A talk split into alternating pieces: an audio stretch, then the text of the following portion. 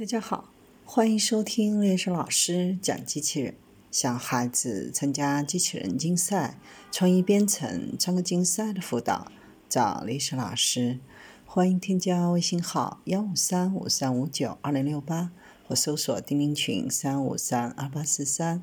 今天历史老师给大家分享的是五 G 时代，托盘也有了心。受困于2020年初爆发的新冠疫情，物流行业遭受了不小的冲击。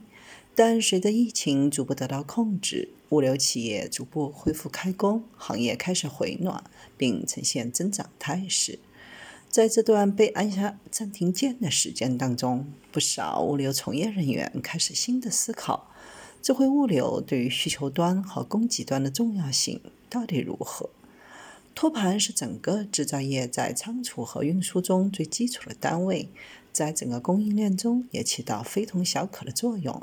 长久以来，托盘都用一次性的木材制造而成，不仅质量参差不齐，而且浪费惊人。用智能终端解决共享难题的循环托盘，已经在全国多个一线城市正式投入商用。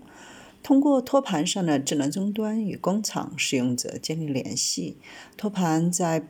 多个工厂中自由流动、循环使用，责任明确，上下游客户相互不占用，没有连带责任。还能通过对装卸运输中的冲击力感应值来识别暴力装卸、野蛮运输等不良操作，找出急刹车和装破箱的问题所在。温度感应传感器随时感应环境的温度，超过警戒值便会向使用者预警。托盘还可便捷嵌入工厂的仓储系统，及时识别发错货、发漏货或被盗等情况，及时对全厂物料进行盘存，核对盈亏。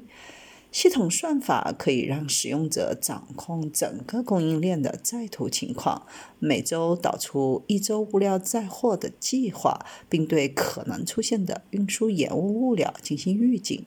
对已经被客户签收的货物做出及时反馈，